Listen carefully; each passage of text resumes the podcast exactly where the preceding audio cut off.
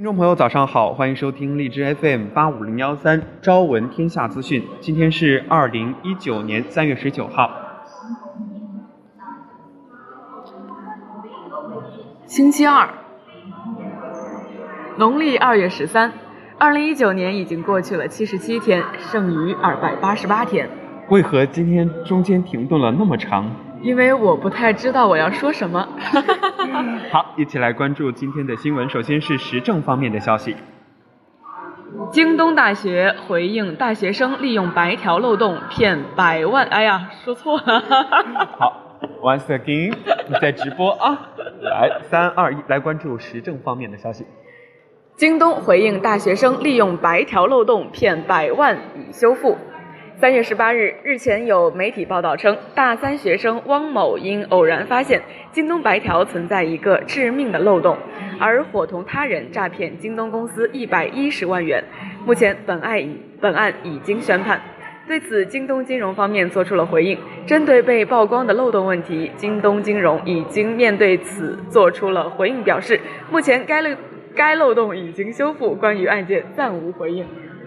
好，A P P 涉嫌传销被罚没七千万，拥有会员两千万。三月十四号，社交电商平台花生日记因涉嫌传销违法行为，被广州市工商行政管理局责令整改，并处一百五十万元，没收违法所得七千零七千七千三百零六万元，累计罚没七千四百五十六万元。这也是中国社交电商领域目前最大的一笔罚单。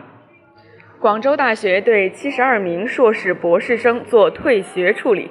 近日，广州大学研究生网站发布消息称，由于在学校规定的最长学习年限内未完成学业，该校七十二名研究生被予以退学处理。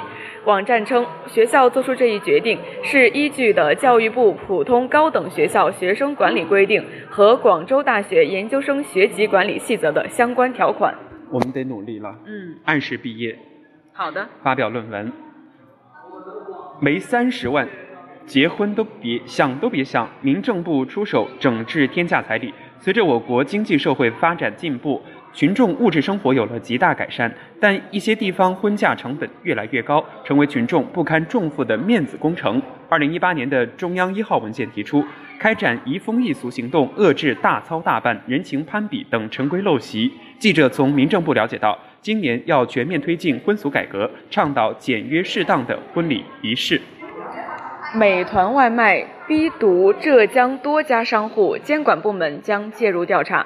三月十八日，浙江绍兴部分商户反映，美团外卖平台强行要求餐饮商户选择独家外卖平台，如果选择如果选择多平台，就采取强行关店、提高佣金、降低排名、缩小配送范围等措施对商户施压。绍兴越城区市场监管局企业监管科科长许琪向界面新闻者表示，该局已对美团的行为正式立案调查。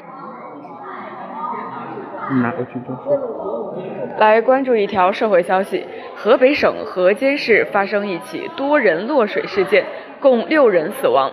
三月十七日晚间，从河北省河间市委宣传部获悉，十七日下午十四点十分左右。河间市尊祖庄乡杨张各子村崖河内发生一起群众落水事件，其中一人现场溺亡，送往医院救治的五人经医院抢救无效死亡。此事件共六人死亡。河间市已成立由市长任组长的处置小组，认真做好善后和事件调查处理工作。来关注法治消息。赣州银行新余原分行行长索贿五千五百万，三套房产，六十四块手表。三月十八号讯，中国裁判文书网三月十五号披露，赵文斌、刘志强受贿二审刑事宣判判决书。赵文斌为赣州银行新余分行原行长，刘志强为赣州银行新余分行渝水支行原行长。二零一三年到二零一五年间，赵文斌利用职务便利，在办理贷款业务中单独。或伙同刘志强向五家贷款公司负责人索取银行承汇承诺汇票六千四百二十万元，个人实得五千五百六十六点一四五万元。刘志强与赵文斌共同索取他人财物一千七百零七点七亿万元，个人实得八百五十三点八五五万元。其中，银行承兑汇票六百万元，现金二百五十三点八五五万元。河南警方破获特大网络传销案，会员三十八万人，涉案超十亿。近日，河南济源警方打掉一个特大网络传销案。该组织宣传中称，投资五百五十元即可实现月入十万元的财富梦想，靠着这种高薪发财为噱头，吸引传销会员达三十八万人，涉案金额超十亿元。好，来关注华为方面的消息，华为利用 WiFi 探针。收集信息对我们无效。三月十八号消息，针对央视三幺五晚会上爆出部分公司利用探针盒子自动收集消费者信息，华为手机官方表示，旗下手机能有效的防范 WiFi 探针，最大程度保证用户个人信息的安全。华为官方称，华为手机八点零以上版本已经默认开启了 MAC 地址随机。随机化功能，MAC 地址随机化是指手机 WiFi 开启后，每次在扫描周围 WiFi 热点时携带的 MAC 地址都是随机生成的，就算被 WiFi 探针获取，也无法做正确的大数据匹配。来继续关注新闻，停飞波音航空公司，停飞波音航空公司财务运营压力山大。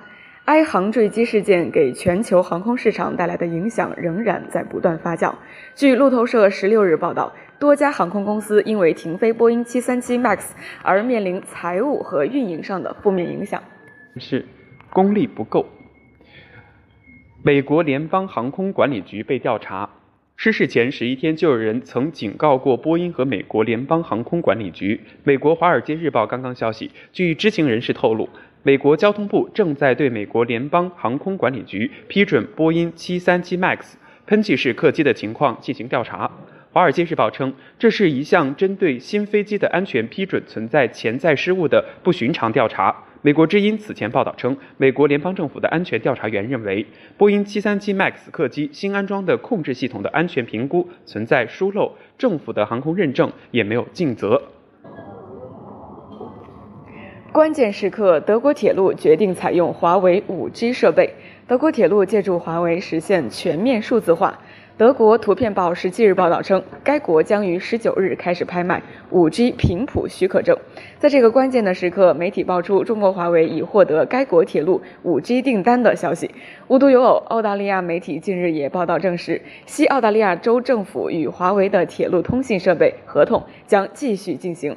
中国通信业专家向立刚向立刚十七日对《环球时报》表示，这两个例子充分证明，做出好的产品才是关键。